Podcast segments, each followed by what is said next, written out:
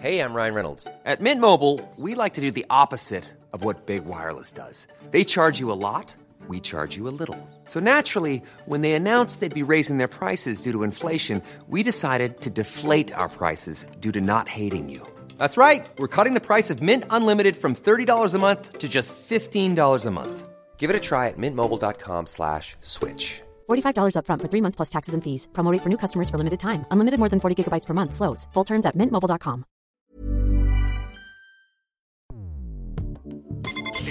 Escuchas. Escuchas un podcast de Dixo.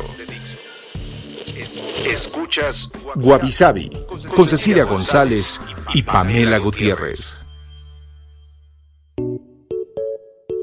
Wabi Sabi, un podcast cultural. Hoy presentamos Wabi Sabi y el entretenimiento durante el COVID.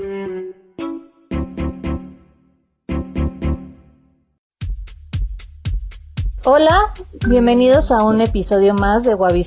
Yo soy Cecilia González y siguiendo con el tema de los cambios que generó la pandemia y lo que nos espera dentro de la nueva normalidad, hablaremos en este episodio del entretenimiento. Y para esto hoy nos acompaña Andrea Cardona y el doctor René Cardona III y les voy a contar un poquito de ellos. El doctor Cardona debutó en 1986 con la película Vacaciones de Terror y desde entonces ha dirigido y producido más de 42 largometrajes en 35 milímetros. Es el primer director en América Latina en realizar un film de cine alta 24p donde se combina la acción real con la animación. Su largometraje Serafín fue galardonado con La Diosa de Plata por mejor película infantil en 2002 como productor ha realizado más de 15 películas apoyando a varios guionistas y fotógrafos. En 2015 llevó la campaña de 13 películas, Héroes de la Seguridad para Pemex, como productor ejecutivo y director. Actualmente dirige la casa productora RC3 y trabaja en la producción de varias series. Es asesor de distintos festivales de cine en México como el Festival Internacional de Cine de Pueblos Originarios, Morbido Fest, Festival Internacional de Cine de León y Suste Fest en el Valle de Santiago, los últimos dos en Guanajuato. En 2018 recibió el grado de doctor honoris causa del claustro doctoral iberoamericano y fue nombrado vocal secretario de la Sociedad Mexicana de Directores Cinematográficos y Obras Audiovisuales. También ejerce el cargo de delegado nacional de la Confederación Autónoma de Trabajadores y Empleados de México para la Industria Cinematográfica y en 2019 fue electo secretario general de la sección de directores de trabajadores de la producción cinematográfica y subdirector del Festival Internacional de Cine de León. Y Andrea Cardona estudió comunicación y tiene experiencia como ejecutiva de cuentas, periodista de cultura y conductora de Morbido TV. Es también la fundadora de Cardona Media Entertainment, distribuidora oficial de los talleres de cine con René Cardona y de la serie web de terror, la cual está siendo coproducida con RC3 Cine, Arte y Entretenimiento. También está a cargo de la producción del documental del legado de los Cardona y pueden consumir sus contenidos en una sección de cultura en ASTL TV para Mamá 360. Bienvenidos y muchas gracias por acompañarnos en este humilde podcast. Muchas gracias, y gracias por, por invitarnos. A pesar de toda la lluvia y todo, nos pudimos conectar. Sí. Muchas gracias, Ceci. Aquí estamos y, oye, se oye muy rebombante todo, pero no es tanto, ¿eh? Así que hay que hacerlo más cortito todo. bueno, pero esos son sus logros y pues honora a quien honor merece. Entonces, Gracias. Yo nada más les quiero aclarar dos cosas aquí. Fue en 88 lo de Vacaciones del Terror, nada más. Ah, en 1900. Pero está bien, no, no lo... Sí, nada más, pero estamos aquí listos. A tus órdenes. Perfecto. El estar en casa durante la pandemia ofreció la oportunidad a 28% de las personas de terminar de ver las series que les faltaba, aunque semana con semana el número fue decreciendo. Se estima que el 63% de las personas entre los 18 y 34 años disfrutan de contenido en live streaming de forma regular, dando seguimiento a sus eventos y acontecimientos favoritos de manera online. De igual manera, aproximadamente el 67% de personas que pagaron por disfrutar una experiencia en live stream suelen repetir la compra de estos contenidos en más de una ocasión.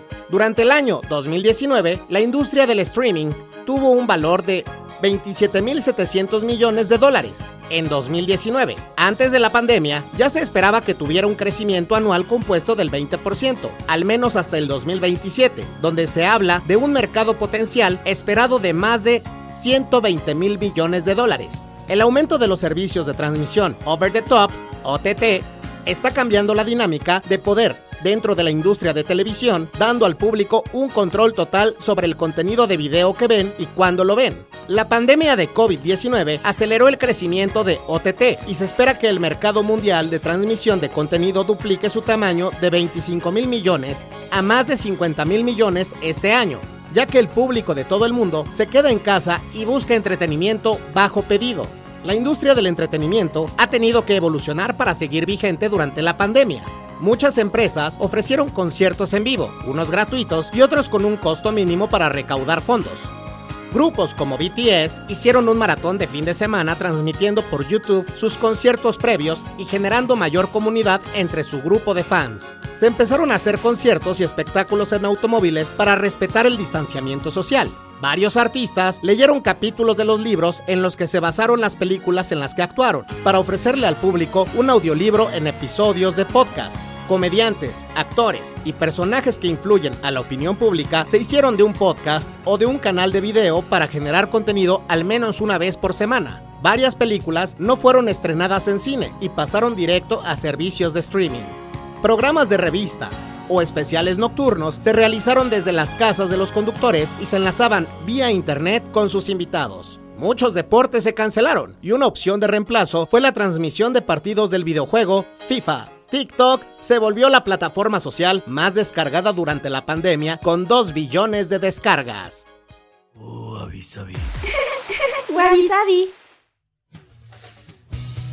Cuéntenme un poquito, ¿Qué cambios han visto en cuestión de consumo de entretenimiento durante la pandemia? Pues justamente ahorita he visto que la gente está consumiendo muchas series pero no solamente de Netflix y de Amazon, sino ya se están moviendo otras plataformas. No sé si has visto, Ceci, que ahorita Facebook tiene su sección para series, ¿no? Y la gente está consumiendo este tipo de contenidos de menos de una hora. O sea, la gente ya está este, consumiendo contenidos muy, muy breves, justamente porque ya se cansan de lo mismo de siempre, ¿no? Y como no se puede salir y no se puede ir al cine, pues la gente se está adaptando a estas nuevas modalidades de pues, tanto de producción como de obtención de estos contenidos. Pues yo, yo les voy a contar lo que veo en, en, este nuevo medio. La pandemia nos ha acercado a la tecnología inmediatamente, ¿no? Creo que eso es parte de, de los beneficios de, de, esto, pero a su vez eh, el mundo está cambiando de tal manera donde pues ahorita lo estamos viendo contigo y con Andrea,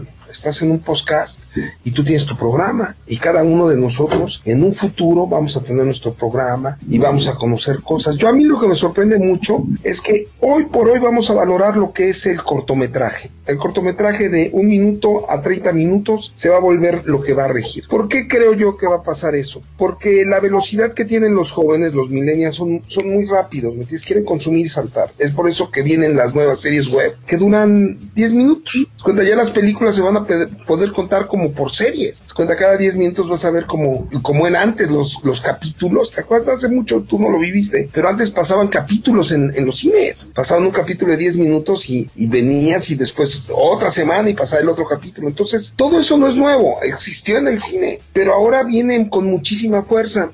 Y a mí lo que más me interesa y veo es que los medios de digitales y los medios de streaming están generando una serie de contenidos interesantísimos que son para aptos para toda la familia y también de todo lo que quieras. ¿eh? Ya en la web, en, en, esto encuentras lo que quieras. Pones viajes a la luna y encuentras cinco documentales, seis documentales. La otra vez puse yo ovnis. Uy, no tienes idea de todos los que me salieron. Entonces dije yo, amba, ya, ya esto es un mundo de comunicación muy fuerte y es lo que va a regir en estos momentos y ya en el futuro, jóvenes, ¿eh? Y por ejemplo, de estas iniciativas de las que están hablando, ¿cuáles fueron las que más les llamaron la atención en estos últimos meses? Lo que más me ha llamado la atención, ya no es Netflix, ¿eh? Ya no, no es Netflix ni Amazon ni ninguna de esas. Me está llamando la atención las cosas que está subiendo la gente a YouTube. Me están, me entiendes que, que de repente te metes a una página, pones, por decirte algo, fantasmas y ves fantasmas, pones Emiliano Zapata, ves versiones de Zapata y ves otro tipo de contenidos cortos y lo que, lo que más me preocupa, fíjate, es este, la veracidad del contenido, ¿no? Porque de repente volteas y dices, pues esto no es cierto.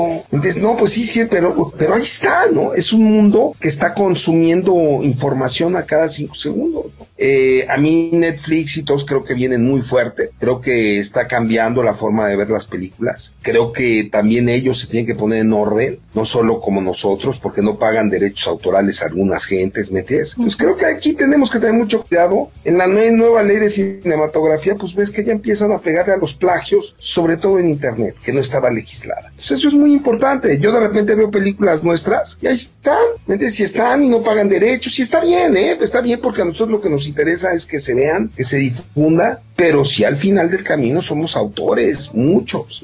Esto sí tenemos que proteger el plagio autoral en ese sentido. Que de la nada aparecen completas en YouTube, ¿no? De la nada y estás violando todos los derechos autorales y le ponen un agente otro nombre. Pero bueno, mira, yo nosotros en el sentir profesional, eh, a nosotros nos da vida eso porque cuando estamos haciendo proyectos nuevos y nos preguntan por decirte algo, yo, tú estás muy mi papá es uno de los grandes creadores de Modisto de Señoras, ¿me entiendes? Este, de Mauricio Garcés y nosotros de repente pues queremos volver a hacerlas o hacer la serie o hacer algo y, y ya te sientas con con, cuates que no la conocen y de repente la, la escriben y la marcan y tiene dos millones de espectadores. O más, o 500. Entonces a nosotros nos interesa mucho tener ese, esa tribu que, que ve nuestros contenidos.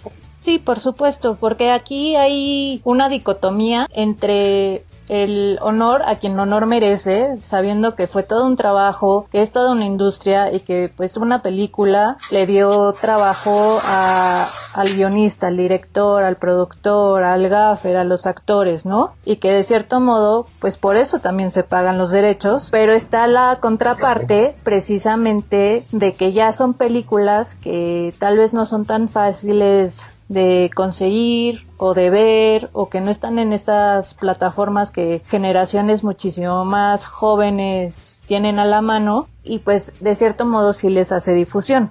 Sí, y pero haz de cuenta, algo que es, te lo tengo que marcar, ¿no? Haz de cuenta, tú pones eh, simpatía por el diablo de los Rolling Stones, que tiene 50 años la canción, y si tú la pasas, te meten a la cárcel, y pones una nuestra y no te pasa nada, ¿me entiendes? Entonces creo que tenemos que entender muy bien que los autores, no por ser mexicanos, no tenemos menos fuerza, ¿me entiendes? ¿Por qué no te plagias a los otros?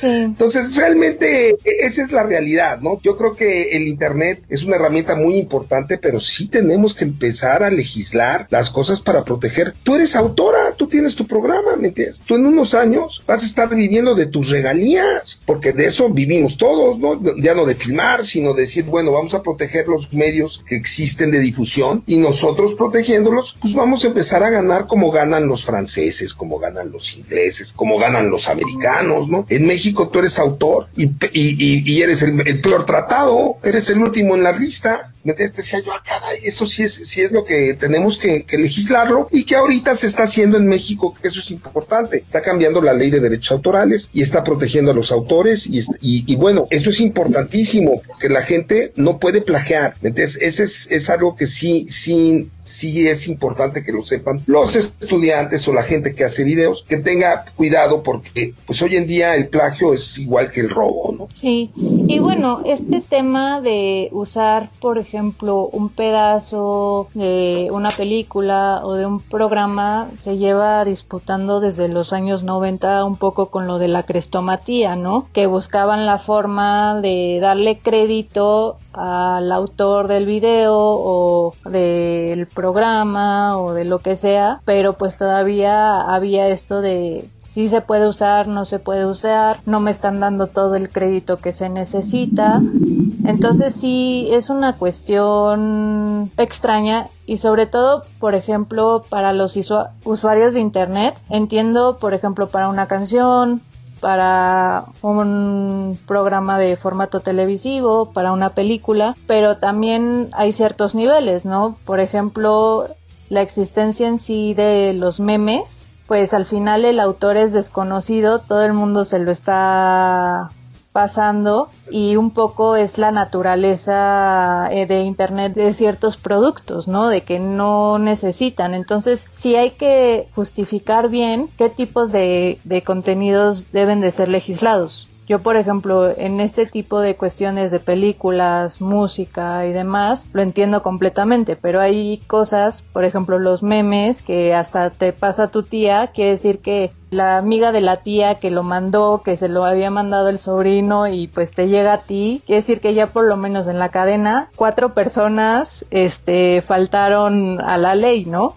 Sí, eso tienes toda la razón. Lo que pasa es que los memes no están registrados en derechos de autor. ¿Me entiendes? No hay una, no hay una, un área de, de memes, ¿no? El día que lo registre, pues ya no vas a poder pasar los memes. Pero de cierto modo, por ejemplo, en estas discusiones que ha habido actualmente de, de legislar internet, sí están metiendo ese tipo de implicaciones de que todo el contenido, entonces sí dices, a ver, Entiendo, si hubiera un organismo previo precisamente de que tú mismo registraste, adelante, ¿no? Sí. Pero ya también legislar por legislar, Mira, la protección, yo creo que, yo creo que esa es mano de los gringos. ¿Me entiendes? Eso yo aquí ya mejor ni me meto, pero yo creo que esa es mano muy de allá, que más de nuestros, porque nosotros nunca hemos hecho problemas, pero el, ya la, el, el cine americano y el, fondo americano, pues está haciendo problemas grandes, ¿no? Haz de cuenta, nosotros estamos hablando, y, y, tú conoces muy bien el Tratado de Berna, ¿no? Haz de cuenta, estamos hablando de, ya es meternos un rollo más grande, pero realmente cuando estamos hablando es que tenemos tratados internacionales, que es el Tratado de Berna. Viejito, ¿no? Lo tenemos que reactualizar y tendríamos que ya empezar a, ver y proteger también a todos estos autores, ¿no? No para que les cobres, ¿eh? Nada más para que no se los plagien. Mira, yo, yo,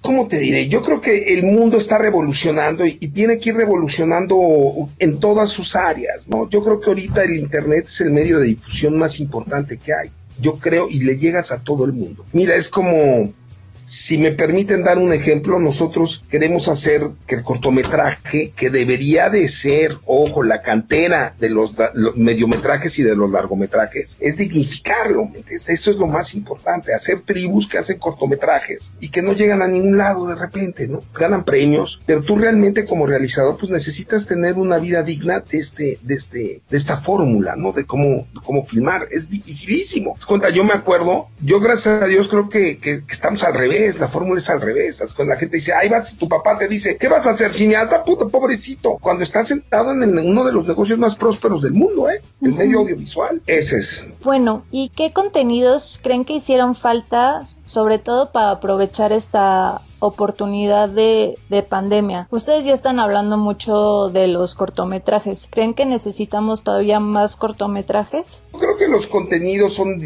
Hay de todo, ¿eh? Déjame contarte que hay de todo. Es depende el gusto de, de los personajes. Mira, en, en, este caso, te puedo poner un ejemplo. Haz de cuenta donde se puedan mezclar en, en la parte del, del cine del terror o del contenido de terror. México está lleno de historias y de aventuras fantásticas, ¿no? y, de repente tú puedes hacer ciertos contenidos de misterio muy cotorros descifrando el qué, cómo, dónde, por qué de las cosas. Pero lo más importante es que tu contenido, pues lo está viendo un cuate también en Europa y te puede mandar su contenido. Y de repente tu contenido lo está viendo otra gente en el oriente, ¿me entiendes? Y estás haciendo ese nexo que hay como la música, nos empezamos a entrelazar por géneros literarios, es que es al final lo que yo pienso que es lo que va a ser el grip. La gente, mucha gente habla del contenido y del género y de repente no conoce ni los géneros literarios, ¿no? ¿Me entiendes? Y no conoce cómo darlos. Pero esa es la frescura del Internet. La frescura del Internet es que tú puedes dar tu punto de vista sin regresar, irte al clásico, ¿no? ¿Me entiendes? No tienes que ir a la, a la versión 1. Puedes llegar a la versión que interpretó Spider-Man, que es la versión de Excalibur, pero tú la, la agarras de Spider-Man. Entonces esa es la libertad que tiene. Pero el peligro que tiene es que vas perdiendo la realidad del hecho. ¿Me entiendes? Yo de repente oigo y digo, bueno, pues eso no pasó así, güey. No, bueno, yo lo oí, pero ¿con quién lo oíste? Con este güey. ¿Y este güey quién es? Entonces, creo que al final cada uno de nosotros va a ser un canal y una censura propia. Entonces tú vas a hacerte un canal y vas a hacer tus contenidos. Haz cuenta, Andrea va a ser periodista y va a darme sus contenidos especiales de lo que ella ve. Entonces tú vas a dar tus contenidos y yo voy a dar los míos y la gente ya podrá engancharse en el que quiera. Fíjate que yo ahorita estaba pensando, decía yo, tenemos un proyecto que se llama México en tu mirada, y yo lo hice con una chava española que, que funcionó muy bien y lo estamos tratando de, de, volver a recuperar. Imagínate que tú te puedas mandar de las escuelas de Checoslovaquia, te manden dos checoslovacos, y con dos chavos mexicanos hagas una, hagas una, una onda de degustación de Morelos y de todos los estados. Y tú mandes dos, dos este, mexicanos allá. Entonces se vuelve un, una sopa de letras importantísima entre estos jóvenes. Ese es lo que yo creo que es lo que viene. El, el joven viene con una fuerza maravillosa.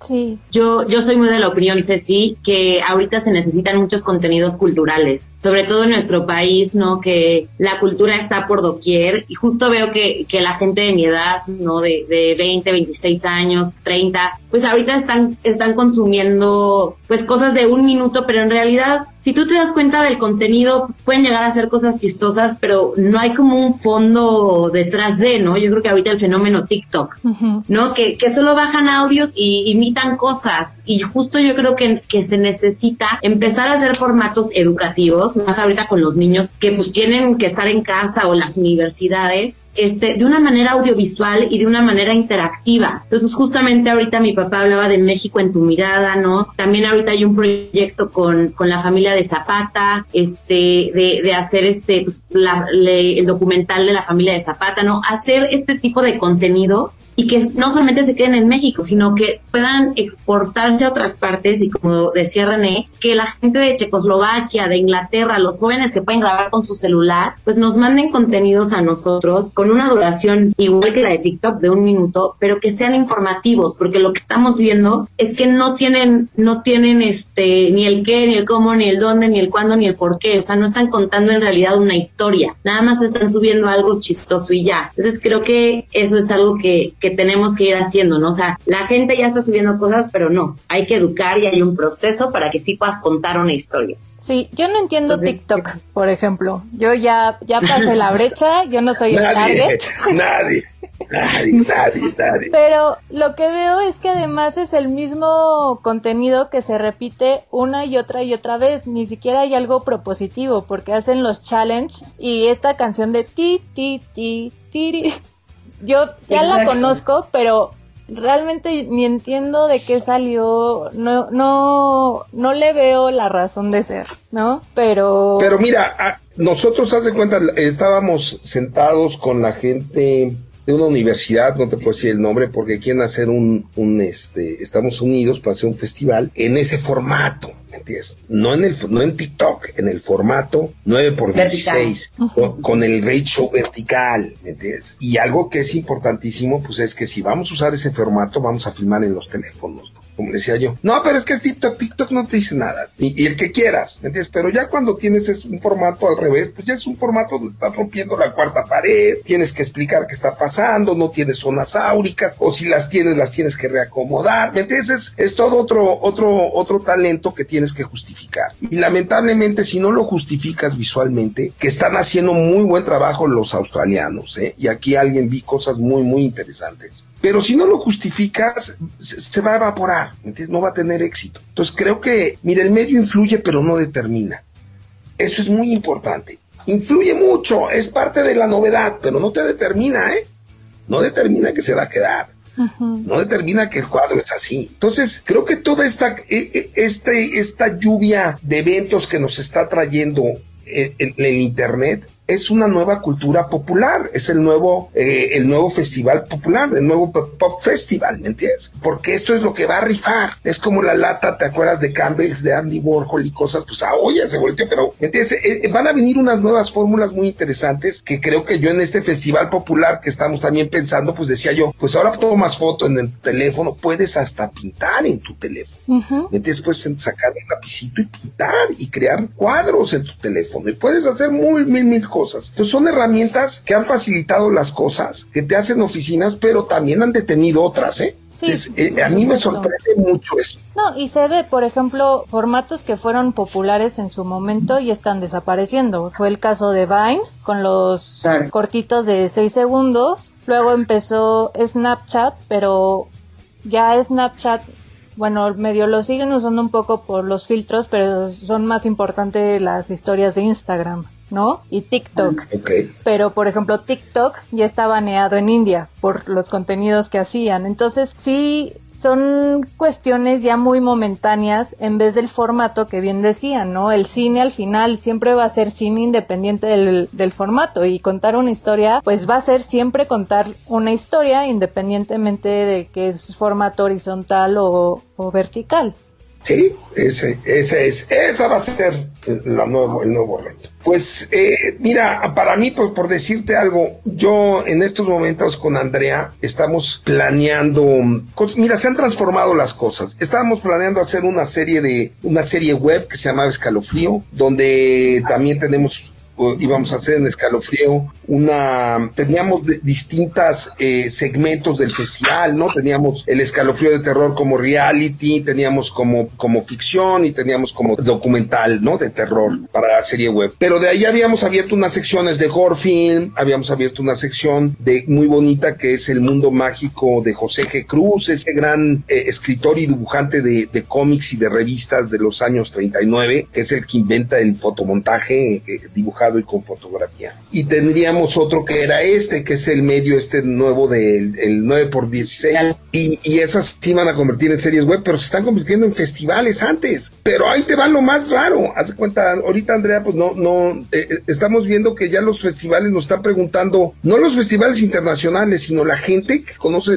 algo de la trayectoria de los Cardona, quieren que el festival se llame, fíjate, es una película de mi abuelo René, que se llama la horripilante bestia humana, un gore film maravilloso, tienes que ver su tráiler, divertidísimo, rarísimo, porque es de terror, y entonces está hecho en dos versiones, en México no había desnudos, y en, Europa salió con desnudos como la del santo, pero era lo que estaba en esa época, ¿no? Entonces, me escribe gente pensando eso, que vamos a hacer un festival gore a donde de esa película donde vamos a ir colgando los otros festivales. Entonces estamos pensando mucho en cómo se va a hacer este proyecto. Y ahí les va lo más importante, los registros autorales. Esa es la parte que yo quiero recomendar aprovechando es a todos los creativos en internet, en lo que quieran, registren sus obras protégelas tantito, porque esa es la parte más importante que tienes que decir cuando eres un realizador. Primer parte, a mí me decían, da tips de director. Pues te voy a decir, Ceci, ¿qué tips te doy? Registra tu obra. ¿Qué tips te doy? Registra tu obra. ¿Qué tips te doy? Registra tu obra. Bueno, pero si estuvieras en el set, ¿qué tips te doy? ¿Qué te doy? Escucha el script. El script no es el matching. El script es la que lleva el tiempo de pantalla, lleva el número de emplazamientos, sabe cuántos emplazamientos hiciste en el día, cuántos hiciste en la tarde, cómo va el ritmo, cómo es tu crew. Son detalles que te,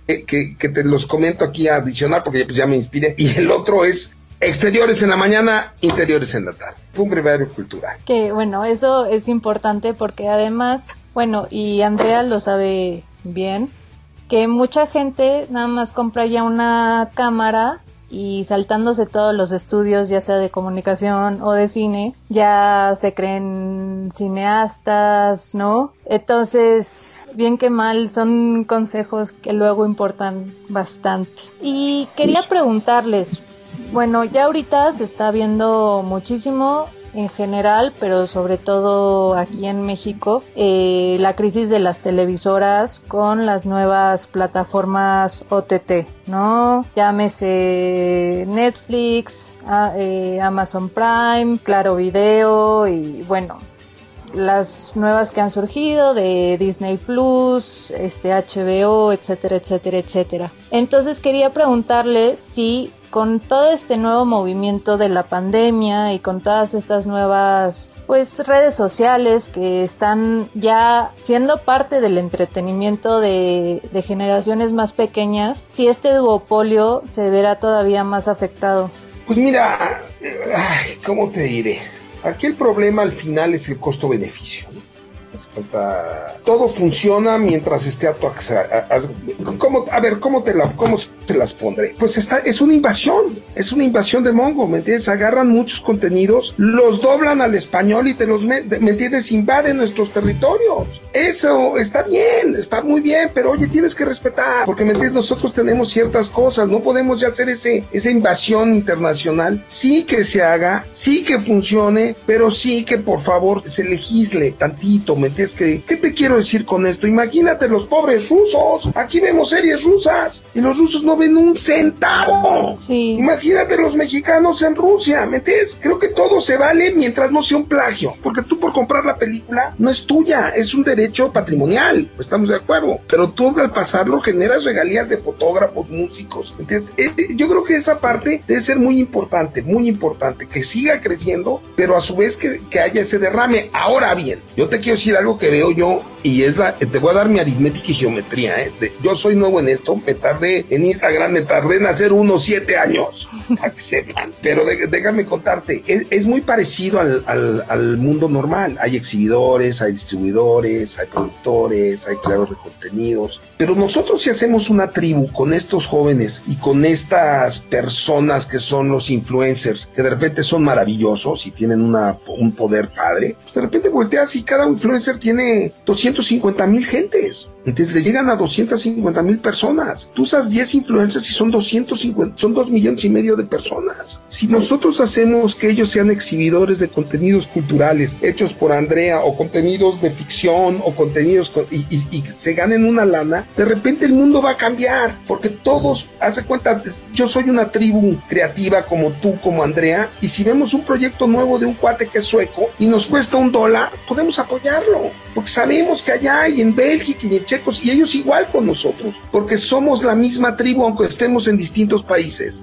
A mí me sorprende mucho que de repente, te voy a contar, nosotros hacemos en experimentos con, con escuelas, cuando estuve yo en el eh, Centro Universitario de la Comunicación, pues poníamos a hacer ediciones y nos editaban alumnos en Checoslovaquia sin hablar español sin hablar español. Les mandabas la secuencia y te la mandaban porque conocen el corte, saben lo que es un medium shot, un close, saben cómo apretar y daban su versión. Entonces quiere decir que la tribu funciona, que el audiovisual funciona, nos, nos engrana como comunidad. Entonces si nosotros como comunidad independiente empezamos a apoyar proyectos independientes de cortometraje, no te digo de los millones de dólares, pero sí te digo que si somos 3 millones de gentes y podemos tener de esos 3 millones de gentes un dólar del 10 ciento que serían 300 mil, que es fácil, ¿eh? Son 300 mil dólares. Y entonces gana el distribuidor, el exhibidor, el productor, el que pensó la idea y todo. Y entonces te vuelves una tribu que genere proyectos, no una tribu que aviente los proyectos. Y todo eso se tiene que hacer, vuelvo a lo mismo,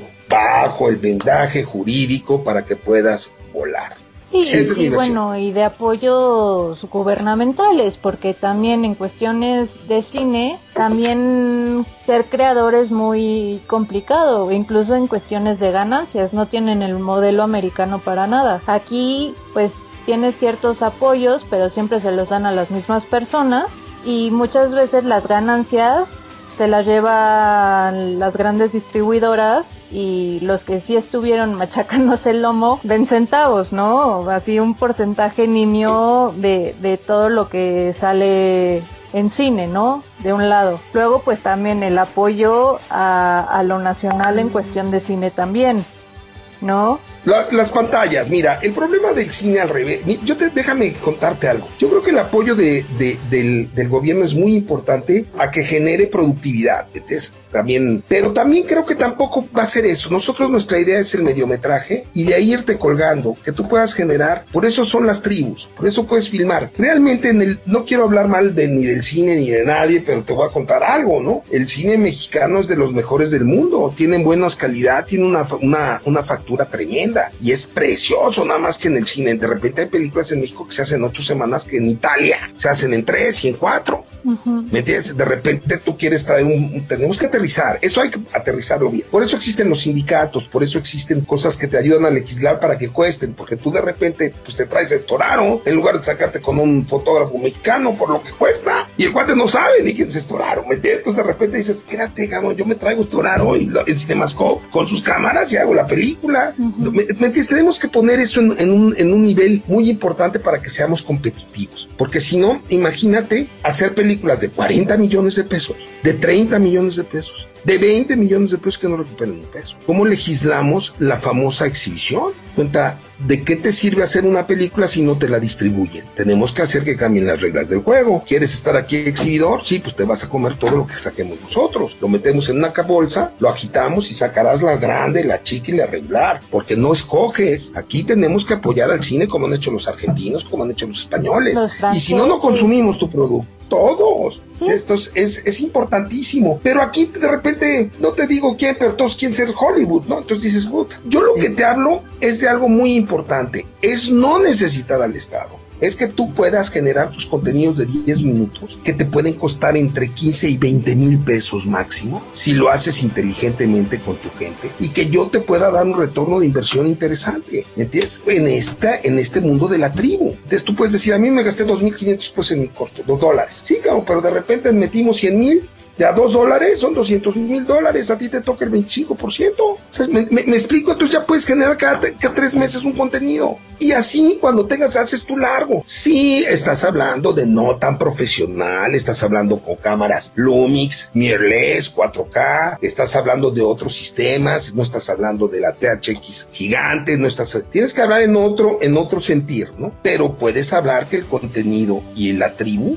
puede existir. Sí, porque al final debe ser un retorno a la inversión, que era lo que decía un poco yo del, del modelo americano, ¿no? Que si todo el dinero se lo llevan las distribuidoras, el productor no tiene más dinero para darle más oportunidades a otras personas. Y en Hollywood al final ganan los productores, que eso les permite hacer más inversiones, más inversiones y saben que las inversiones más populacheras de las películas del verano son las que van a tener más retorno, pero también tienen dinero para pues arriesgarse a contenidos que sabes que tal vez no sean tan impactantes en salas de cine, pero la calidad es óptima.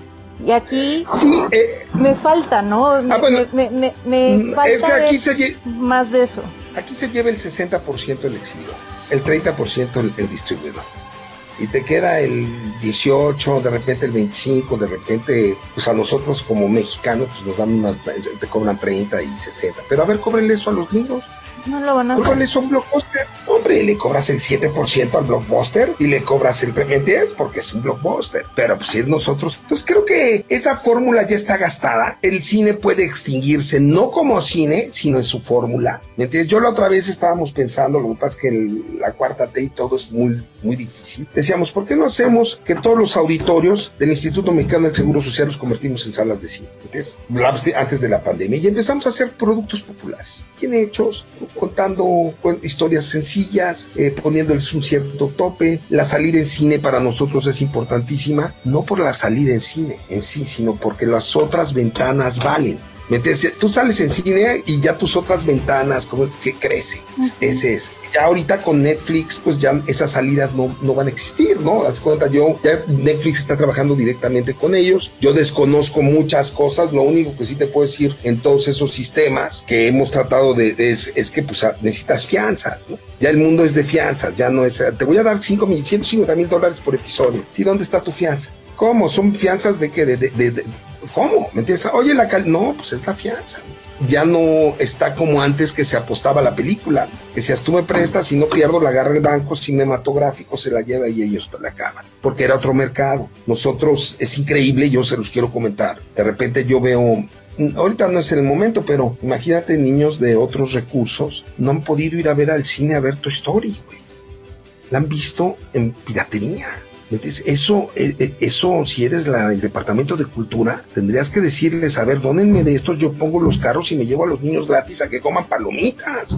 Gratis a los niños mexicanos que no tienen los recursos para un pobre padre para pagar 500 pesos, de 70 pesos. ¿Qué pasó? ¿En qué estamos preocupados? Estás, estás, viendo otras cosas y no estás viendo la esencia de tu pueblo. Entonces, eh, los niños, oye, es increíble que muchos niños tengan que verlo. Bueno, ahorita Netflix los ha acercado porque vale 80 pesos, pero antes tenían que ir al mercado a comprar sus películas, se juntaban en su casa. La visión del cine como tal se perdía en ese medio popular cuando era al revés, el cine era popular.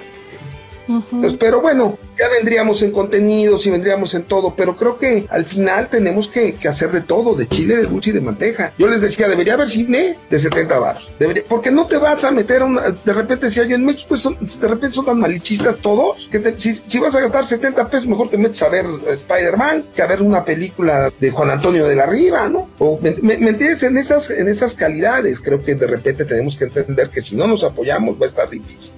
Sí, y es eso, como que no hay un apoyo real para que la misma gente se ponga las pilas y tenga esa curiosidad de, de ver qué se está haciendo, porque incluso las que llegan a lugares un poquito más pues de fácil acceso que son este pues estos grandes conglomerados pues muchas veces y he estado viendo que hay esta tendencia ya están haciendo refritos de películas noventeras americanas eso eso se me mejor hagan mexicanas ¿No? ¿Para qué haces refritos gringas? Sí, ya la acabo de ver, yo también las acabo de ver. ¿Qué dices? Eh, eso no se vale. Entonces. Pero es, es la fuerza americana, ¿no? Es la fuerza del, cine americano. Bueno, porque no te, mira, nosotros te voy a contar algo que es muy importante, por decirte algo. Y, además la gente no lo sabe. Y, de repente eh, mi padre, junto con Darío Argento y Claudio Argento, y Alejandro Jodorowsky hacen un deal en México y hacen una película que se llama Santa Sangre. Y somos de, Alejandro Jodorowsky. Es una película que ha pegado en todo el mundo. Nosotros ahorita tengo, yo tengo el behind the scenes, que estamos por sacarlo, pero eran las coproducciones que se hacían, los italianos con los mexicanos, ¿me entiendes? Y los franceses. Y entonces tú te quedabas con tu territorio y cada quien le metía y tú mandabas a tu fotógrafo. Era una fórmula muy exquisita que nosotros podemos volver a retomar en el medio digital como, como son los streamings y como lo que estamos hablando ahorita. imagínate que a mí los polacos me ponen la postproducción, tú vas, las mandas y, pum, te hacen la postproducción, tu, tu lo está checando, tus series web, ¿no? Tus series web son las que realmente son las que van a dar eso. Y ahí sí él la puede traducir eh, al polaco, ¿me entiendes? Y entonces cada quien empezamos a, ahora sí que a repartir el mapa de nuestro proyecto de web series, de corto, de lo que tú quieras. Que eso yo creo que lo que va a pasar nos va a acercar. Porque es más fácil que yo me ponga de acuerdo contigo. Imagínate que yo fuera cubano y tú fueras este, rusa y Andrea fuera checoslovaca. Entonces yo te digo, vamos a filmar, ya tengo la peli. ¿Tú qué pones, Andrea? Yo te pongo la música y la postproducción. Padrísimo. Y tú, yo te pongo los pósters y el diseño. Ah, pues ya tenemos dos y, ya, ¿me entiendes? Esa va a ser, creo que el futuro de esto, ¿me entiendes?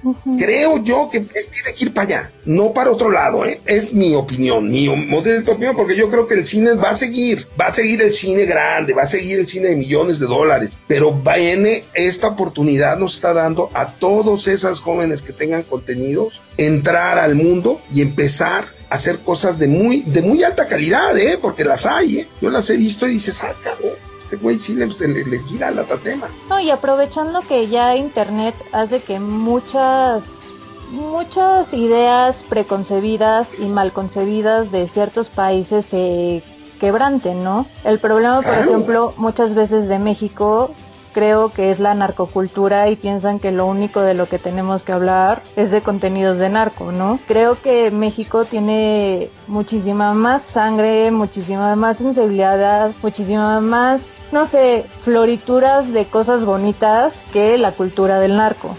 Pero otra vez, sí se tiene que hacer algo, siento yo, para promover más todo eso en vez de un señor de los cielos o Déjame contarte algo que esto es muy interesante. México dentro de toda su gama de cine tenía a los Almada, tenía acción, aventura, ficheras, comedia, humor, fantasía, narcocorridos, todo. Tenía una variedad de cosas, pero eran nuestros nuestros, eran nuestros, le daba chamba a la gente, tenías actores, eran, y nos lo quitaron, lo prohibieron. Y, lo más chistoso es que se lo llevan para allá, lo hacen allá, aquí, no lo podemos transmitir y nos invaden. ¿Cómo decía yo? ¿Qué pasó? ¿Qué le ¿Hace cuenta? No, que no, no que no, que no íbamos a hablar de esto. Entonces, este, o todos, o todos coludos, o todos rabones, ¿no? Sí, por supuesto. Sí, me, y ya llegan dos cubanos, tres colombianos, seis y nos invaden de esto. Entonces espérame, entonces déjalo lo cuento yo, ¿no? Porque haz de cuenta que créeme que Camilia de Tejana la hice yo, no la hizo él. ¿Me entiendes? El, autor mexicano la hizo, dice, deja que se la cuente el original. ¿Por qué le está contando el señor? Pues todas las películas, por ejemplo, de Tintán, Cantinflas, Lola la trailera, aunque fuera incluso vacaciones, este, como vacaciones de terror, bueno, la que hicieron, o la, la, risa en vacaciones. la risa en vacaciones, ¿no? Pero ya, ya no hay tantos contenidos, pero bueno, hay la esperanza que hay hubs, por ejemplo, de esto, de diversificación, que tal vez no todos son del mismo país, pero que gracias a Internet puedes estar eh, distribuyendo la chamba alrededor del mundo y crear un, un proyecto que al final reside en Internet, ¿no? que eso eh, creo que es padre. No, pues va a ser el futuro, ¿no? Hazte cuenta, yo te puedo decir que es la nueva aceleradora de negocios creativos. Cuenta, si yo te digo, quiero hacer una serie web contigo y tú haces tu versión de La Llorona, Andrea hace su versión de La Llorona, yo hago la versión de La Llorona y todos hacemos una versión de La Llorona de 10 minutos y le decimos a Cardona Media Entertainment o a tu programa, anúncianos, tú tienes, vale un dólar y de repente tú llegas a 100 mil gentes y yo llego a 15 mil y a 30, pues de repente la versión de la llorona tuya que se metió el 10%, por interesar, por ver qué está pasando, pues te metes 25 mil dólares. Y se divide en toda la cadena de producción, pero ya te da la oportunidad de hacer otra segunda versión, de otra cosa. Yo lo que creo que es muy importante es entender que los creativos necesitan vivir este negocio de lo que hacen. No puede ser un creativo que te estés tronando los dedos. ¿Cómo vas a crear? Eh, eh, si tienes que ver cómo llevar la comida a tu casa, el perro tiene hambre, tu mujer te ve como diciendo otra vez, ¿no? Como tienes que voltearte a decirle, uy, a ver si esta sí pega, ¿no? Entonces, eh, y otra cosa, a mí también les digo, tienes que estar muy, muy, tienes que estar muy seguro de lo que haces porque son volados que la cultura, como tú bien lo dijiste, de repente se los dan a los mismos. cuenta, ¿por qué en lugar de sacar 50 películas o, 100 películas, ¿por qué no sacas 500? ¿Por qué no divides? Haz cuenta, vamos a decir que las películas no valgan 20 millones, vamos a decir que valgan 10, duplícalas. No, es que no salen, claro que salen, y salen con 6, ¿me entiendes? Claro que salen, haz cuenta, tienes que entender que es dependiendo del coche que tú traigas. Mira, esta anécdota la digo mucho y, y se las quiero comentar porque la digo mucho siempre. Tú tienes para vivir del cine, como nosotros y muchas gentes han vivido, tienes que saber qué coche traes. Si traes coche de décimo lugar, entra en décimo si traes coche de quinto lugar, entra en quinto. Si traes coche de cuarto lugar, entra en cuarto. Y si traes coche de primer lugar, entra en primero. Pero nunca trates de entrar con el del décimo en primero. Vas a quemar el motor, no vas a acabar la carrera y te vas a frustrar. Eso pasa en, las, en los coches de carreras. En la Fórmula 1, así funciona. Bueno. Y eres campeón del mundo sin entrar en primer lugar. Sí, y en las películas de las Almadas sabes que el cochecito más feito es el que iba a explotar, ¿no? Ah, no, oye, es que ese es el, el, el, el, ¿cómo te diré yo? Pues es como ver a, es la cultura popular, ¿no? Es regresar a esa cultura que no tiene que ser eso. Ahora, también al final es que el medio artístico, aparte de ser cultural, en todos los momentos yo creo que no existe un director que trate de hacer un producto malo. Te trata de acabar su peli, trata de entender cómo está, porque no es fácil. Mira, yo cuando hago los talleres de, de las pelis que hago yo, o que he hecho yo y que tengo, pues la verdad te sirven porque te cuento de mi historia, los errores que yo hice. No los quiso Steven Spielberg, ¿eh? No lo quiso Kurosawa, no, no, los míos. Eso es muy importante, aterrizarte en el aquí y en el ahora. Tú tienes toda la historia, pero tienes que saber tallar la película. Cuenta, yo de repente me encuentro, por decirte algo, grandes contenidos y nadie lo sabe bajar. Para bajarlo tienes que tener dos millones y medio de dólares para poder bajar tu contenido. Ah, pues guárdalo y, y saca uno de 100 mil no, no, yo quiero el de dos. No, no, padrino, ve, empezando a generar cómo funciona el medio profesional de esta industria. Cuenta, si yo te dijera que tenemos 750 licencias y que lo que tenemos que hacer, ¿de qué quieres? Desde el santo hasta vacaciones, la risa de vacaciones, tengo todas las que quieras. ¿Y por qué las vamos guardando? Porque son momentos. Cuando tú me dices, oye, es que no quieres tener las películas en Netflix, no, pues ¿para qué? Si las digo vendiendo a televisión, de güey la pongo en Netflix. ¿Me, entiendes? Ya son cuestiones de, de, de gusto y de, mira, te si me permites, les quiero contar esto porque es, rápido. Nosotros con la experiencia que yo he tenido en tres generaciones y en cuidar las películas y todo, yo creo que esto se divide a ocho pasos y están mal distribuidos. Los ocho pasos, tú aprendes una cosa que son, el desarrollo lo tienen muy poco visto, ¿entiendes? Las escuelas, el desarrollo, a veces desarrollo y, y no filmas, ¿eh? El desarrollo, preproducción, producción y postproducción Esas cuatro son las más fáciles. Donde rifa y donde te haces es exhibición, distribución, recuperación y reinversión. Si no tienes estas cuatro, no hagas las otras cuatro. ¿Me entiendes? Esa es la realidad. Te vas a frustrar. No vas a llegar. No va a ser éxito tu película. No lo invento yo. Así funciona. Pero la gente sigue concentrada en los primeros cuatro pasos. ¿Por qué no les enseñas a hacer negocios? ¿Cómo se hace un negocio de marketing? ¿Cómo se cierra? ¿Por qué quieres una fiesta que cueste 400 mil pesos cuando no te conviene? A mí, ¿por qué me quieres sacar en Antara si yo no quiero ir a Antara? Quiero ir a Plaza Aragón. Porque a mí mi público y mi target es C menos.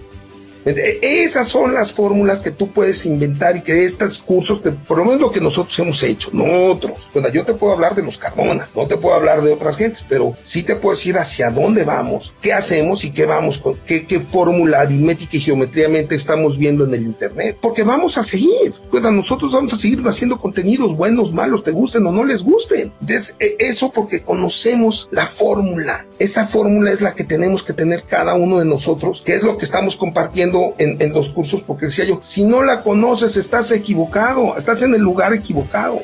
¿Qué tienes que hacer? Tú mismo lo estabas comentando ahorita. La exhibición, la distribución del gobierno. El gobierno no te la va a dar. Tan tan. Tenemos que inventarla, tenemos que hacer una tribu nosotros, tenemos que generar eso. Si no lo generamos, somos hombres al agua. Y créeme que sí lo podemos generar. Yo lo veo.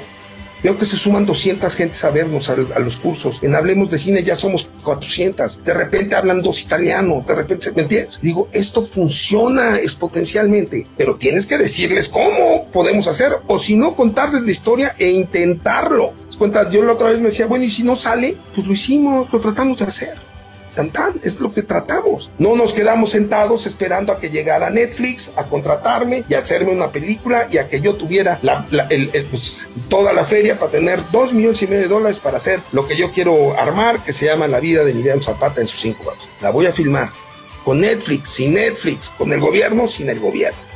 Y la voy a estrenar, he dicho.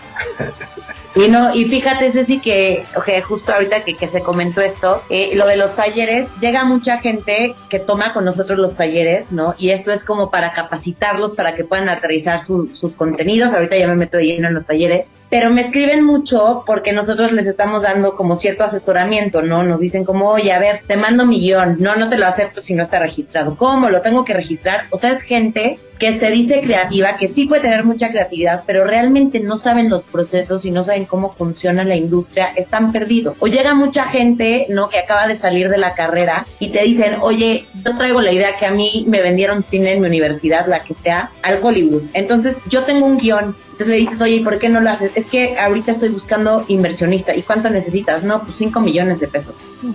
Dices, güey, puedes hacer eso con 100 mil pesos. O sea, ahorita no tienes que esperar a que llegue un inversionista que no va a llegar. No va a llegar al apoyo del gobierno.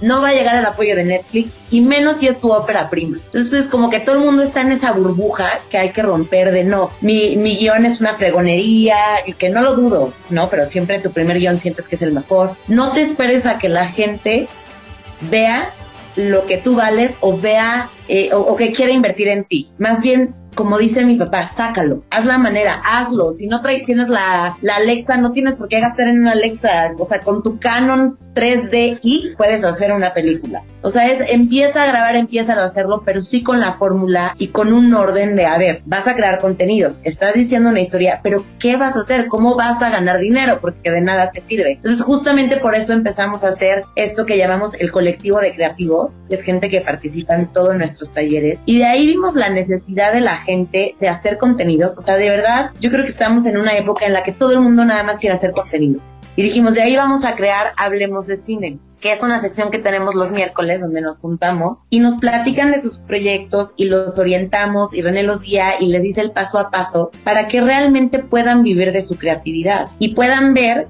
que, que, su proyecto, o sea, que sí pueden hacer cosas sin tener que irte a un Netflix, no sin tener que ir a un Amazon, empieza a hacer con tu propio equipo de producción y es lo que estamos haciendo nosotros con la serie web de escalofríos. O sea, no te esperes, ármalo y si está bien, participas y entra y buscamos ya distribuidores. Y yo te decía a ti, o sea, ustedes pueden ser un, un canal de distribución, quien quiera puede serlo, un influencer, o sea, no necesitas ahorita ya de, para irte a lo grande, para hacer lo que tú quieres. Justamente es lo que, lo que queremos como hacer con la gente. Mira, lo, lo, más importante es al final tú puedes hacer la película del tamaño que quieras, con el apoyo que quieras y con el talento que quieras. Pero realmente tienes que ser frío en, en, situaciones. Cuando una vez a mí me decía un cuate, la película costó 40 millones de pesos. Para que tú recuperes, porque nosotros nos tenemos con el 18 millones, el 18 tienes que hacer 80 veces más. Para que rompas tu parte de equilibrio, tienes que hacer puta meter un chingo de gente, 4 millones de espectadores. Pero de repente volteas y dices, esos 40 millones de pesos puta, se pudieron haber ido a muchas partes de cultura, a muchas, no quiere decir que no estoy diciendo que te lo quites, ¿eh? no te lo estoy diciendo, lo único que tienes es que diversificarlo, apoya a los sindicatos. Los sindicatos, mira, a mí la tradición es que son, no, ya han cambiado, los sindicatos son nuevos, ya, la, ya te ayudan, Mira, va a pasar algo que, estoy seguro que va a pasar ahorita con la nueva revolución. Si no estás dentro avalado de un sindicato, se te cae una cámara al joven fotógrafo y no te la van a pagar. Tan tan. Y cuando no te la paguen vas a dejar endeudado a todos con qué te gusta. 500, 700 mil pesos. Entonces, a ver, jóvenes, entiendan, esto es para cuando, no es para que juegues, haces la versión con esto, pero tienes que entender que te sumas con ciertos profesionales de la industria, porque en el momento que haya el problema, de lo que brinques ellos, la patente de corso de, me tienes que decir, espérame, espérame, se nos cayó una gente nuestra, porque el seguro te va a dejar de decir, ¿por qué la trae él?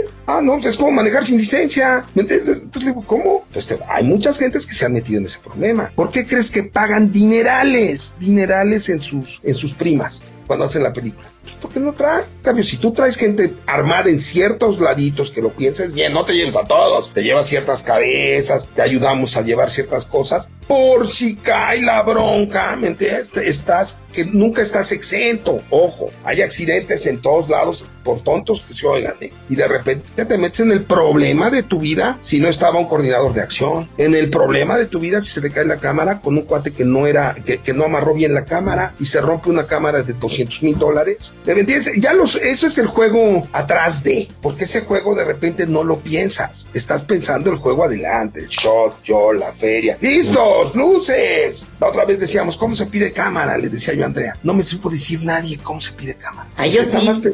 Ah, bueno, sí, bueno, pero nadie, nadie, nadie, hace cuenta, ¿cómo pides cámara? No, pues cámara. No, pues ¿cómo, no, ¿cómo se pide cámara en un set? Pues entonces me decía, no, ¿cómo se pide cámara? Pues no, vamos a apostarle. ¡Cámara! El sonido dice speed. Cámara dice, se pone, dice, corre. El otro dice 364, toma dos. ¡Pac! Y se oye set, set, set de las cámaras, oyes un set y dices, No se pide cámara acción. Pues, cuando tú oyes y no oyes speed correr y dices, no, pues espérame, todo esto no es, es, es, aparte de echarle mucho valor y mucho talento y mucho rollo, tiene un método técnico que tiene muchísimos años haciéndose. Gracias a Dios, ahorita con los tele, mira, nada más que bien nos vemos. Ahorita yo te veo a todo dar y te veo en una computadora sin, sin exponer, no estás sobreexpuesta, tienes backlight, no tienes brillos. Imagínate, vámonos 20 años atrás, alúmbrate, sí. expon. Entonces, aprovechemos estos medios, señores, para poder hacernos más creativos y más productivos. Entonces, a mí me, me da un gusto de repente ver señoras que están cocinando, decía, por eso hicimos selfie, decíamos, eh, eh, el selfie eh, eh, tenemos una onda porque hay viejitos que no nos dicen nada de su cultura, que son viejitos en, en, en los distintos pueblos y, y, ciudades de México, y sí se lo dicen a su nieto. Y si su nieto no graba eso en su celular y lo guarda como una memoria cultural de, de su abuelito, pues se va a desaparecer. ¿Cuántas veces nosotros hemos dicho, puta, lo hubiera grabado yo a este señor? Y nunca lo grabaste. Y ya no tienes el, el ahora sí que el, el momento y el instante de, de ese recuerdo y de esa experiencia en este proyecto de Cardona Media y de RC3 y todo, pues estamos aprendiendo, ¿no?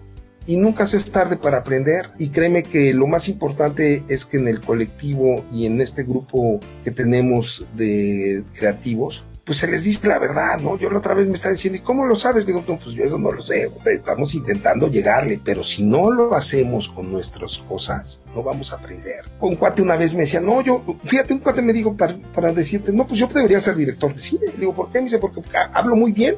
Dije, no, Dios mío, si estamos en serio todo Porque es, ¿me? Ya se generó un estilo de vida y al final es, es una broncota, ¿me entiendes? Es una broncota. Pero pues estos medios te pueden hacer creativo y realizador de obras audiovisuales.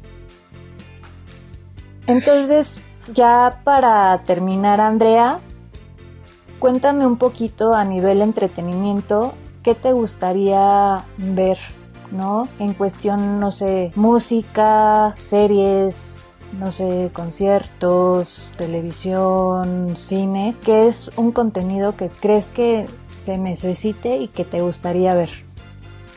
Mira, eh, creo que, creo que ya te había comentado algo de esto, pero justo creo que faltan contenidos culturales en nuestro país, sobre todo para los jóvenes, ¿no? Yo ahorita tengo una sección que se llama Culturizarte y lo que estoy intentando hacer es, bueno, poder proyectar la cultura que tenemos en nuestro país no necesariamente en nuestro país, sino también general, no hablo de libros, hablo de música, pero hacerlo de una manera divertida, de una manera dinámica, porque siento que a la gente cuando tú le dices cultura dice, híjole, no, no lo quiero escuchar, no lo quiero ver. Y en México falta mucho eso, ¿no? Hemos estado viendo ahorita en, en Cardona Media Entertainment con René que la gente está muy alejada de su cultura en México y sí habla de la cultura de otros países, de verdad, o sea, es impresionante. Entonces decimos, ve, sal ahorita, vete a Coyoacán, los que estén en la Ciudad de México, ¿no? Los que estén en otro lado salgan, conozcan, vean, o sea, y empiezan a grabar, y empiezan a grabar contenidos culturales. No, y bueno, y sobre todo creo que puedes juntar dos cosas que te apasionan, ¿no? Por ejemplo,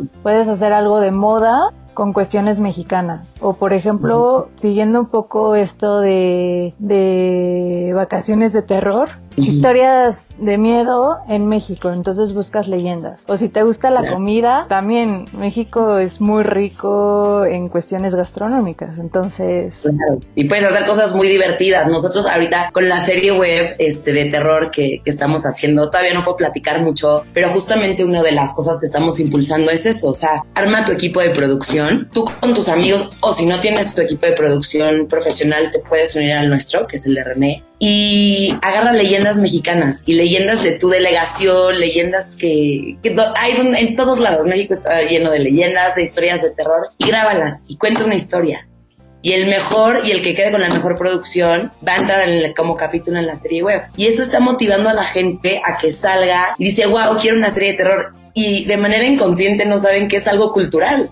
¿No? Entonces, es como no es aburrido, o sea, ves algo cultural que estamos haciendo. Sí, pues, es que hay este problema, ¿no? De la cultura de ceja levantada, que creen que son estas cosas muy snobs, ¿no? De leer autores muy rimbombantes, de escuchar ópera, ¿no? Y al final la cultura se vive y es una cosa que encuentras todos los días y en las cosas más mundanas, desde videojuegos, desde tiras cómicas, moda. Y por ejemplo, ahora que hablas de leyendas de terror, bueno, nada más en la Ciudad de México ¿qué tanto tienes? Tienes la llorona, tienes la errada, tienes el callejón del aguacate, tienes la de la isla de las muñecas, y pues puedes seguir agarrando el hilito y checando y te salen y te salen y te salen un montón de, historias. Claro, sí, o sea, justamente te lo juro que hasta decíamos en el Hospital Juárez, ahí habían historias de terror, o sea, en todos lados hay y lo increíble es que tienen historias detrás, entonces también es lo que nosotros hacemos, ahí viene la parte periodística también de este proyecto, ¿no? De, de investigación, porque la gente luego dice, no, nada más te paras y grabas con tu cámara y ya, no, no, no, o sea, hay un proceso de investigación, hay un proceso de testimoniales, o sea, es todo un proceso detrás de que mucha gente no sabe y no lo valora. Entonces es lo que ahorita queremos impulsar, que la gente que quiera hacer contenido se sume con nosotros, se sume con nosotros a, la serie web de terror y nosotros les vamos a apoyar con algunos cursos, este, los vamos a apoyar también dándoles nuestro feedback, no personalizado. O sea, el chiste es también hacer contenidos, pero hacerlos bien. ¿no? Como decíamos, al aire, no sin una historia detrás. Sí, que no sea como cañitas, ¿no? Que al final son una historia que te inventas todo, lo pones en una licuadora y claro. Y al final precisamente eso no no tiene investigación, no es fidedigno, estás diciéndole muchas mentiras al público que sí se las cree porque dices que está basado en un hecho real, ¿no? Claro, y ya como tú dices, cañitas, si te vas a inventar algo, pues por lo menos te lo inventas bien. O sea, haces un guion bien, haces el contenido bien, ¿no? Porque eso es lo que está pasando. Mira, a nosotros nos mandan muchos contenidos y te lo juro, nos dicen, no, ya no, traigo el mejor corto, va para el Oscar, porque todo el mundo siempre, obviamente, quiere que sus cosas sean mejor. Y ya analizándolos, vemos que no tienen una estructura, ¿no? O sea, no hay una estructura, no estás contando una historia, no me llevas al personaje, o sea, no todo esto de, del viaje del héroe y eso sí existe y sí se hace por algo. Entonces, la gente necesita esa orientación totalmente. Y es lo que falta, alguien que te oriente y que te diga cómo hacer. Sí, incluso, por ejemplo, ahorita que estábamos haciendo la preproducción un poco de este episodio, ves que te pregunté libros, ¿no? Y uno de los que pediste fue el del guion de Robert McKee, donde pues tal vez McKee nunca ganó un Oscar por ningún guion, pero todos sus pupilos sí se los han ganado. Y pues ves que es un libro que te dice, oye, ¿Cuáles son los géneros? ¿Cómo se hace una escena? ¿Qué significa un acto? ¿Qué significa tener personajes? Para que sí sea una cuestión de calidad. Realmente hacer una película, hacer un trabajo de guion es simplemente hacer quesadillas de estiras la tortilla y pones queso, ¿no? Sí, es una cosa de trabajo y de volver a leer y de estarlo trabajando con otras personas, de tienes el draft 1, el 2, el 3, el 4, hasta que lo pules totalmente. No, claro, y ve, ponte tú, nosotros cuando, cuando estamos leyendo un guion también la receta de René, o sea, mi papá es como el qué, cuándo, dónde, por qué y para qué. Si no tienes ninguna de esas de tu historia, no me sirve, ¿no? Entonces hay gente que tiene el qué es, pero no, no nos explica nada del personaje. Entonces, justamente es eso. Si vas a contar historias, pues sí tiene que tener una estructura, tienes que tener un orden, no, no es así como yo te decía, nada más grábalo y ya. Que te puede pasar, ¿eh? O sea, sí te puede pasar que a lo mejor eres alguien que, que ya naces con eso y a ver, lo voy a, te nace pero justamente hay gente que no, y se vale, y se vale, y para eso nosotros hicimos los talleres, porque nos dimos cuenta de esta necesidad de la gente que a pesar de tener estudios, a pesar de lo que quieras, lo tienes que poner en práctica porque se te pierde, ¿no? Y, es el diferenciador que estamos haciendo, o sea, queremos hacer en nuestro colectivo que sí, vamos, hacemos este proyectos, empecemos a grabar, empecemos con producciones, pero también vamos a empezar a educar que es la parte que tenemos. Sí, que eso creo que es muy rico y también necesario. Y cuéntame, Andrea, ¿qué propuestas tienen entonces ustedes? Y los talleres y todo. Mira, ve, nosotros es que empezó muy chistoso porque empezamos con el taller. Tenemos ahorita tres talleres, que uno es Vacaciones del Terror, Vive el mundo de Vacaciones del Terror. Este sale porque nos damos cuenta que hay un nicho y hay gente que es fanática de, este, de esta película de culto ¿no? Y, a mi papá y a mí siempre me preguntaban, ¿no? Y salió lo del COVID y te lo juro, te lo voy a mandar después. Había gente que se mandó a hacer máscara, o sea, de, vacaciones del... ¿De la muñequita o de Pedrito Fernández? De los dos, o sea, había de todo, de todo. Empezó este, te lo juro, un furor y dijimos, a ver, a la gente le gusta el género. En México el género es, o sea, el cine de género es súper importante, el terror a la gente le encanta y empezamos a decir, a ver, ¿por qué no sacamos un, taller? No son porque son talleres de dos horas, en el que explicamos el proceso de producción, analizamos cada secuencia y la ves con el director, que justamente cuando tú tienes la oportunidad de, de, ver y desglosar, ¿no? La carnita de un guion y de la película junto con el director y el creador de la, de la película. Y aparte es que René dice todos sus errores, que es lo padre, o sea, es, a ver, la situación en México está así, yo cometí esto, yo hice esto, qué es lo que tienes que hacer. Entonces va muy orientado a gente que quiera aprender de producción, que quiera aprender de cómo funciona, sin importar si te dedicas al medio o no. Porque queremos nosotros formar productores, gente que sepa ganarle a sus contenidos. ¿No? Porque de nada te sirve hacerlo si no ganar un peso. El punto es empezar a hacer esto, o sea, hacer conciencia de esto, ¿no? De que sí puedes ganar dinero con lo que estás haciendo. Y estas vacaciones del terror. Y luego nos dimos cuenta que mucha gente no sabía de derechos autorales, que es algo que vas aprendiendo porque ni en la escuela te lo enseñan al 100. ¿no? O donde sea, lo vas aprendiendo. Y nos mandaban guiones y nos mandaban cosas y lo que les decíamos, a ver, ¿lo tienes registrado? No. O te mandaban un guion y ponte tú, no te ponían una historia de que el santo, ¿no? A la gente le encanta el santo. Y, le, y yo les decía, a ver, está muy padre tu guion, pero no puedes hacerlo porque tienes los derechos del santo, la familia te va a dar el permiso y la gente, este, no, pues no. Va ahí tu guion, perdón, pero cámbiale, no le pongas el santo, ponle Juanito, otra cosa. Desde ahí nos dimos cuenta que la gente no sabía. Y nosotros tenemos un área jurídica y dijimos, a ver, no, la gente tiene que saber por lo menos cómo proteger sus contenidos. O sea, si lo subas en Instagram, en Facebook, registra, registra todo lo que hagas o gente que nos mandaba sus cortometrajes con música de los Rolling Stones. Yo les decía, híjole, ¿sabes cuánto vas a pagar? ¿Cuánto les vas a pagar por los derechos? Por los derechos, no, no, no, o sea, y así te vas. Y tú sabes, porque fuiste maestra mucho tiempo, o sea. Y por eso sacamos derechos de autor. Y después vimos la necesidad de la gente de estar en su casa y, y de querer no dirigir y grabar, o sea, una cosa impresionante. Dijimos, ¿por qué no? Va, hacemos un taller en el que sí, te vamos a enseñar a producir de manera casera con tu celular, pero hacerlo bien. ¿No? Cómo puedes hacer las tomas, este, las luces, el sonido, damos aplicaciones, ¿no? Y la verdad es que los tres han jalado muy bien, porque uno te lleva más a la parte de producción, otra cómo lo vas a ejecutar con tu celular y el otro cómo lo voy a cuidar. Entonces como que se fusionan y la gente que participa en nuestros talleres es parte de nuestro colectivo de creativos. ¿Qué quiere decir esto? Que se vuelven parte de nuestra red de contactos porque nos queremos apoyar entre creativos. Este, pueden participar en proyectos que nosotros tengamos conforme se vayan dando y conforme también el expertise que tengan y van a poder participar en la película Escuela de Vive el Mundo de Vacaciones del Terror. Se va a hacer una película de Vacaciones del Terror, todavía no puedo hablar mucho de eso, pero va a ser una película de escuela porque justamente vamos a meter a estudiantes y gente que quiera aprender. Qué increíble. La verdad es una muy buena oportunidad porque sobre todo para ese gremio, a la gente que Ujú. le gusta el cine, luego es muy difícil entrar porque ya los equipos se conocen de años y son muy celosos de su de, de los nuevos, ¿no? Entonces eso está genial. Bueno, me encanta la idea y creo que es divertidísimo. Si necesitan un zombie, cuenten conmigo.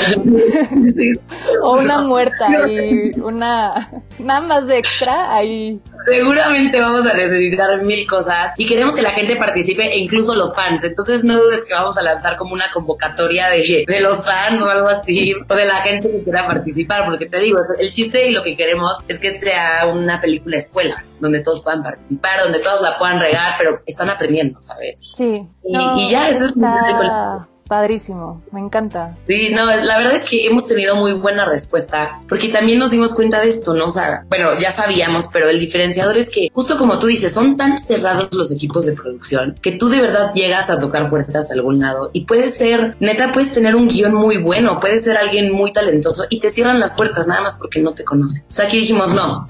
O sea, aquí es un colectivo, todos nos vamos a apoyar, todos vamos a entrar. Obvio hay filtros, ¿no? Porque pues, no puedes poner a editar a alguien que no, que no sepa que no editar. tenga idea, ¿no?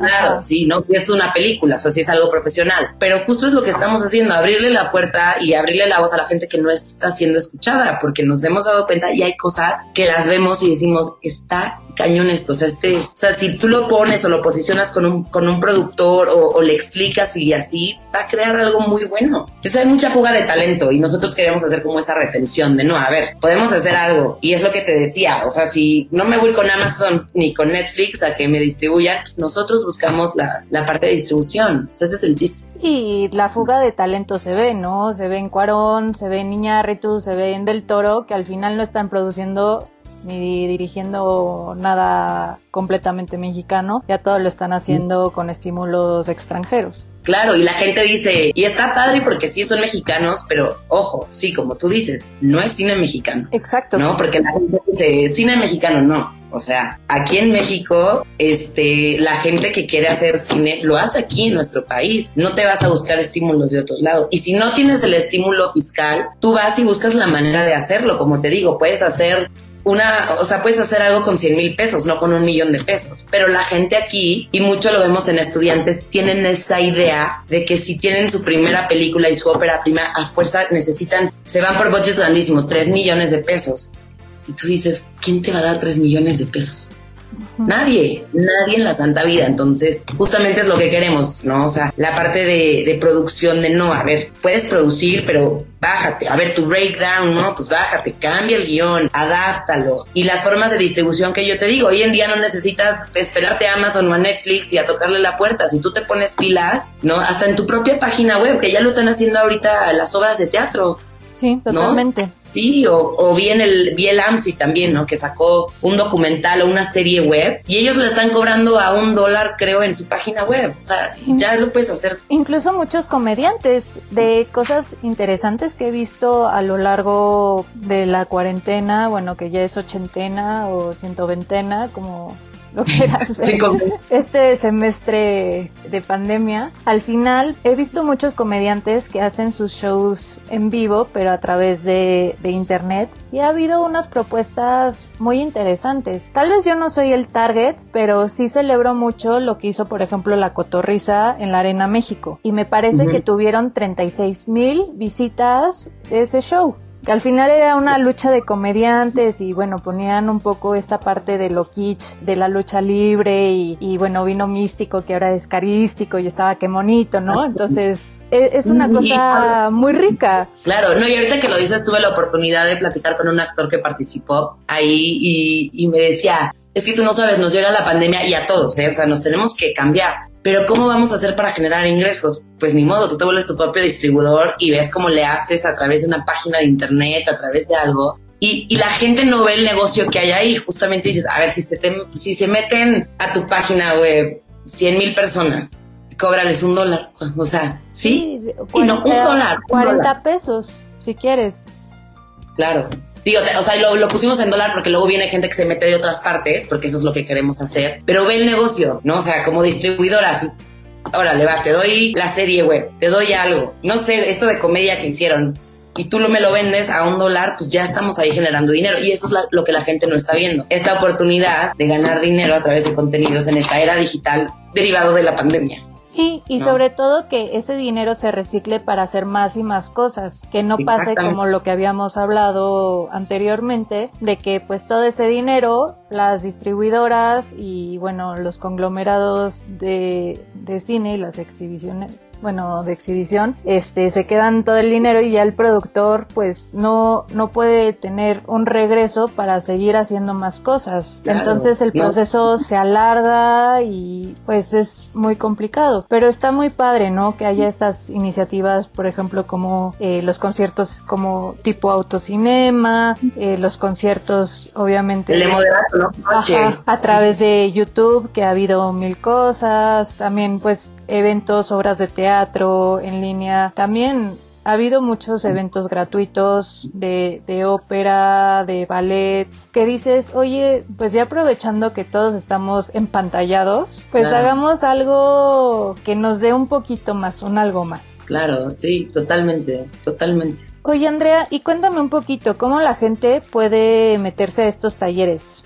A través de la página de Facebook de René, que lo encuentran como René Cardona III o a través de la página de Cardona Media Entertainment de Facebook. Y también se pueden meter a la página de, de, internet, ahí viene toda la información de los teléfonos. Y literalmente nos escriben, oye, me interesa tomar estos, estos talleres. Ahí si tú te metes ya viene la explicación de todos los talleres y todo. Y ya, y la verdad tienen un costo muy accesible, va a variar desde 250 a 350 ahorita los que sacamos por el momento. Y te digo, o sea, el plus que tienen es este, o sea, como el retorno de inversión, digámoslo así, es que pues eres parte de un colectivo, puedes participar, le puedes mandar a, a René o a, alguien del equipo de producción tu guion o tu corto, lo que estés haciendo y pues se te va a dar un asesoramiento. Y lo hacemos, este asesoramiento lo hacemos de manera gratuita. O sea, si tú te vas a otro lado, la gente lo cobra. Justo ahorita lo estamos haciendo como un apoyo a la cultura, un apoyo como al gremio, pues para que podamos entre todos este, ayudarnos en estos momentos y pues, seguir haciendo contenido. Eso está genial.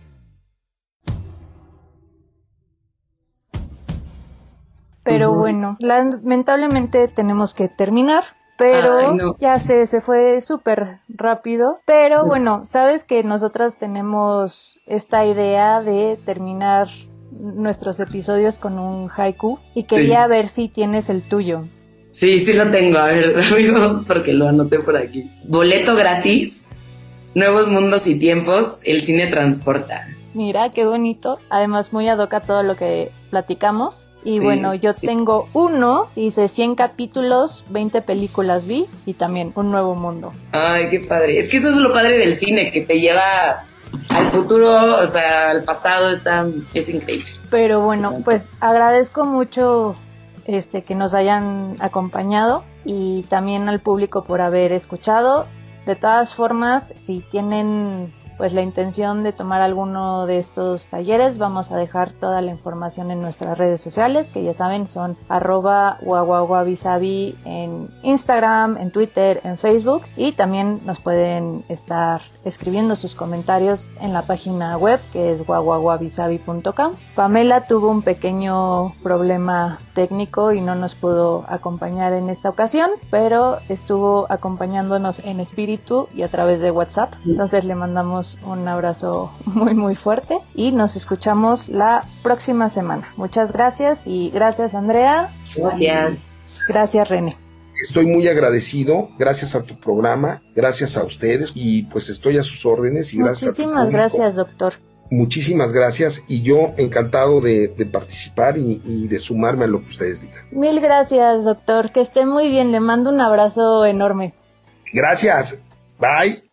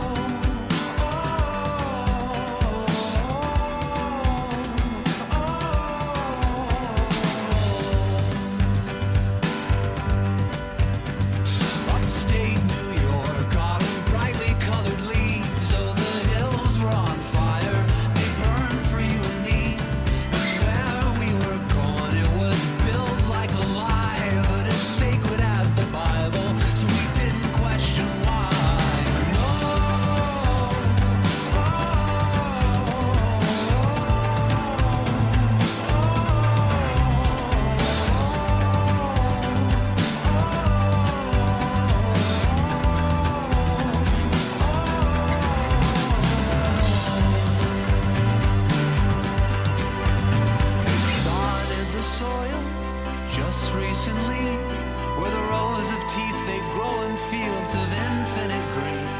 And here laid the Father, and here stood the Son, where the road meets the horizon for everyone.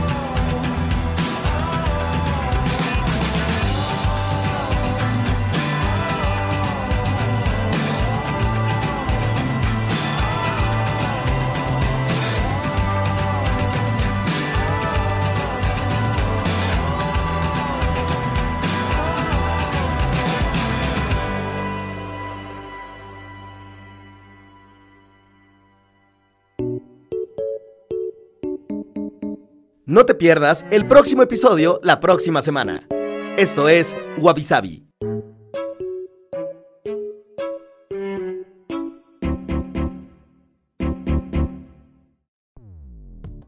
Dixo presentó Wabi Sabi con Cecilia González y Pamela Gutiérrez. La producción de este podcast corrió a cargo de Verónica Hernández. Coordinación de producción, Verónica Hernández. Dirección General, Dani Sadia.